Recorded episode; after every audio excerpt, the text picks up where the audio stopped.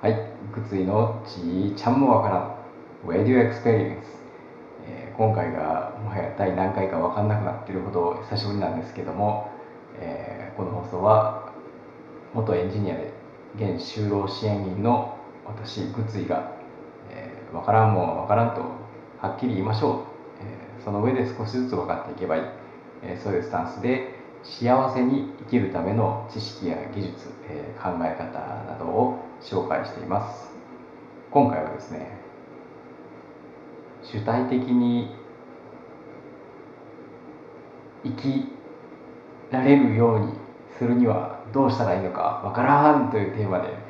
えお送りします、え前回前回っていうかねあの以前にも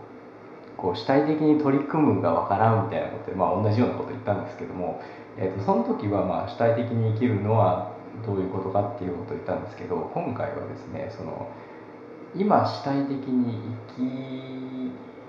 きられていない人が主体的に生きられるようにするには、えどうしたらいいかっていうことで、えーまあその方法っていうのかな、うん、を、まあ、私の経験をもとに話してみたいと思います。まあこの話を、まあ、思い立ったというかね、えーのにはまあいろいろあるんですけど、まあ今の職場での話がメインなのかな。まあ身の回りでいろいろ起こったことが、まあ、元になってるんですけど、まあえー、と私のブログを見てもらうと、まあ、分かるんでもしあのお時間があれば見てもらいたいんですけども、まあ、私は元先ほど言ったようにエンジニア、えーでその頃は全く主体的に生きられていなかったですね、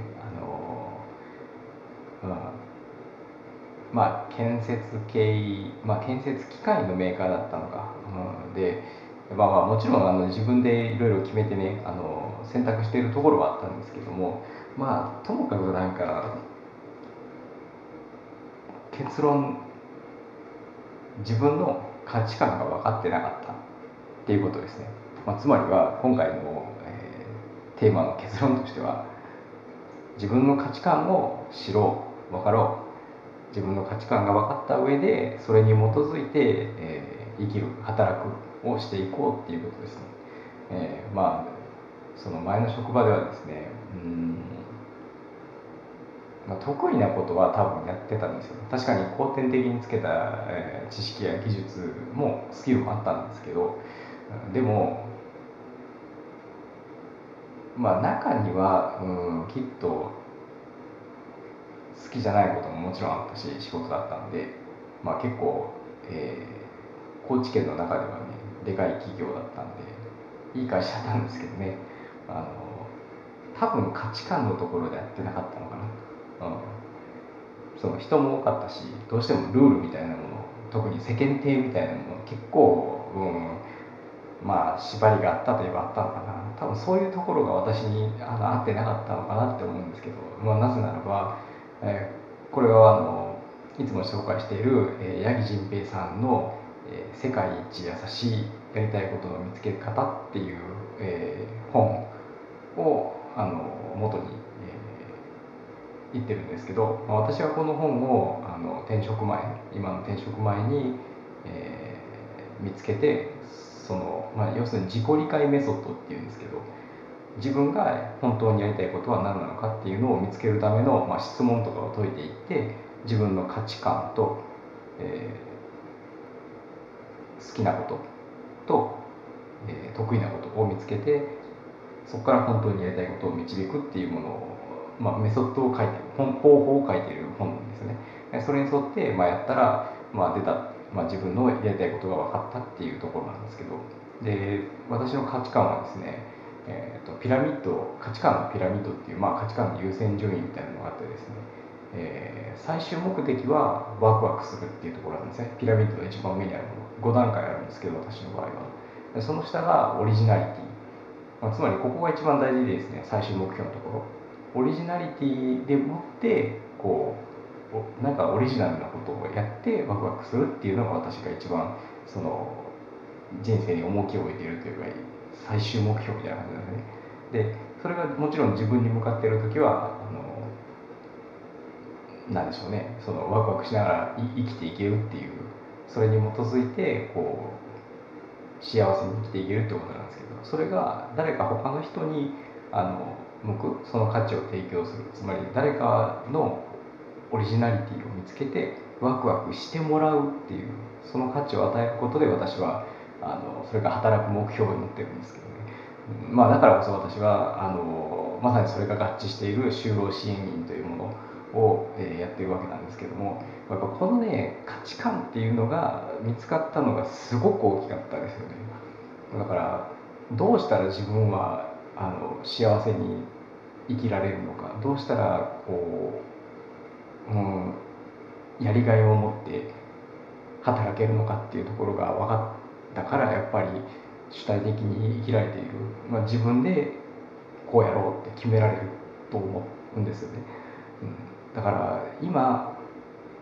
現時点で、えー、これを聞いてくださっている、えー、レアな皆さんにとってもし主体的に生きられていない人、まあ、つまりは、うん、自分でなんかこう決められない。もうぶっちゃけ今なんか働いてるあるいは今なんかこう自分で決めてやってはいるんだけどなんかぶっちゃけどうでもいいみたいなあの、まあ、仕事とはいえねあの、まあ、ある程度の成果出せたらいいやみたいな給料もらえたらいいやみたいな、まあ、どこかそのなんでしょう、まあ、他人事でこう仕事してたりこう生活したりする人がいたらですね、まあ、おそらくは自分の価値観が分かってないか自分の価値観にそぐわないことをやっている、えー、ということだと思うんですよ。うん、ちょっと冒頭にも言ったようにそのもちろんね自分で全く選択しないことはないんですけどその妥協して選んでるみたいなところですかね。まあ、生きていく上でいろいろ気になるしあの全てが自分の思う通りにいかないとは思うんですけどまずはやっぱり自分の価値観に沿うことやってるかっていうのがものすごく大事だと思います。うん、っていうのかな、まあ、だから私はそのオリジナリティっていうのが、まあ、上から2つ目ピラミッド価値観のピラミッドの上から2つ目にあるんであのなんかね 世間体とか同調圧力とかもね大嫌いなんですよねあのまあそんなに嫌悪っていうことじゃないんですけどなんかねもう周りのみんなもやってるでしょうとかあのこうななんですかね。なんか周りのみんなを見てみろよみたいなあの他のみんなはやってるんでお前だけどうして違うんだみたいに言われることにですね、まあ、昔からちょっとこうこうチクンとこう来てたんですけど今はもうですねなんかいやまあそれが自分がやりたいことがたまたま他の周りの人と合致してるんだったら別にいいんですけどだから周りがやっているからあなたもやらなきゃとかやらなければいけないみたいなことを言うともう断固反対なんですよね。いやそれが自分のやりたいことと違ってたら。ただでさえそのオリジナリティでもってワクワクするのが好きなんで誰かがこういうやり方をしてるといや自分は、まあ、そういうのもありだけどもこういうふうにやりたいっていう自分のやり方を、まあ、まあ最初はまずやりたい。それでもうまくいかなかったら別に妥協する妥協するっていうかねあの、まあ、別に気が済んだからいいやってなるんですけどあのそういうだから自分の価値観と照らし合わせてどうかっていうところですね。だからそうそうだな。例えばだからどうどうやどう例えばどういうふうに主体的に生きてるかっていうとですねうんそうだまあ例えばそのその今言った自己理解の話ですか、まあ、私が、えー、働いている、えー、就労支援事業所ではですねその八木仁平さんの自己理解メソッド世界一優しいやりやりたいことの見つけ方、えー、ハッシュタグで「世界あり」とかも言われてますけど長いんで タイトルが、まあ、それをあの取り入れてます、うん、だから、まあ、もちろんねあの知的障害の方もいたら精神障害の方もいるしで、まあ、いろんな利用者さんはまあいるんですけども、まあ、特に私が担当している就労移行のメンバーさんにはですねあの、まあ、最初には必ずその自己理解をやってその人の大事にしてること価値観と好きなことと得意なことを見つけてもらって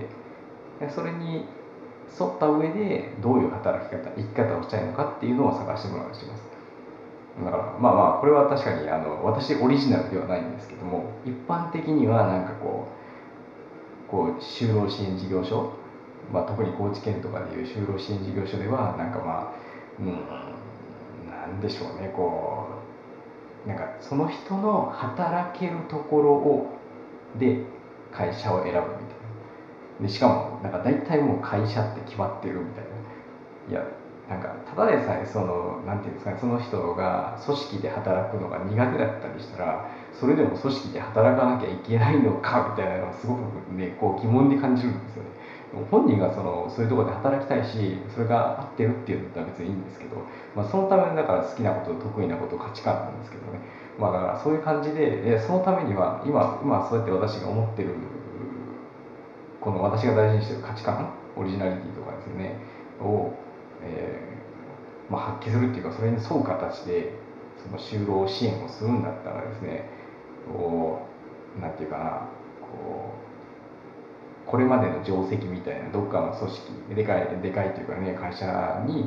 えー、無理やり入れるとかじゃなくてですねその人に合った働き方生き方であの幸せに生きてってもらおうと。まあ、正直言ってだから今そのそれこそ障害がある方がメインの利用者さんですけども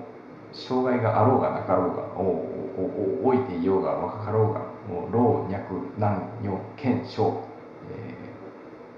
ー、老いも若いも男も女も、えー、健常者も、えー、障害者もも関係ないんですよ。ねあの誰であっても自分がやりたいことを、えー、探す、えー、自分がやりたい生き方働き方を支援しようっていうこの信念のもとにやってるんでもう必然的にそうじゃないやり方を、まあ、排除するわけじゃない。そのまあね妥協って言いたくないけどそのこうすり合わせてあそこはもう仕方ないねっていうのを自分がまあ納得できればいいんですけどもちろんその状況とかでねあるいは利用者さん自身がそうやってやりたいって言ったらそれはもちろんその方向でいきますけどそうじゃない。利用者さん自身がこう行きたいって思ってるのにあの事業者側が例えばその運営させるためとかうんそのまあ得点アップというか成績アップ実績を積むためになんかこう無理やり就職させるみたいなことはまっぴらごめんなんですよね。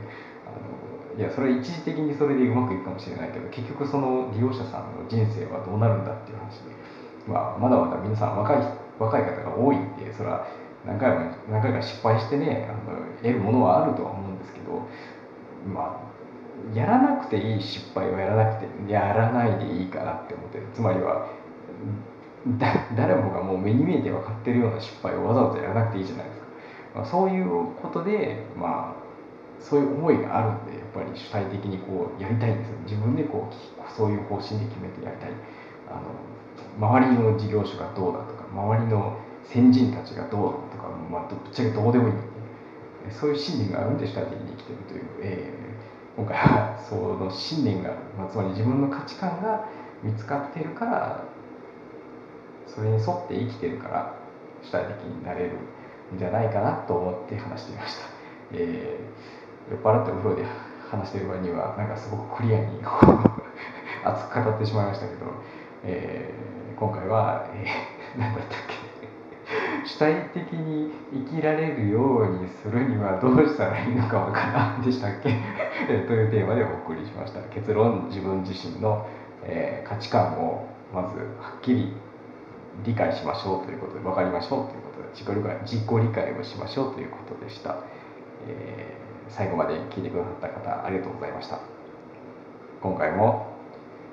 ばあちゃんわからんじいちゃんもわからんぐついでした。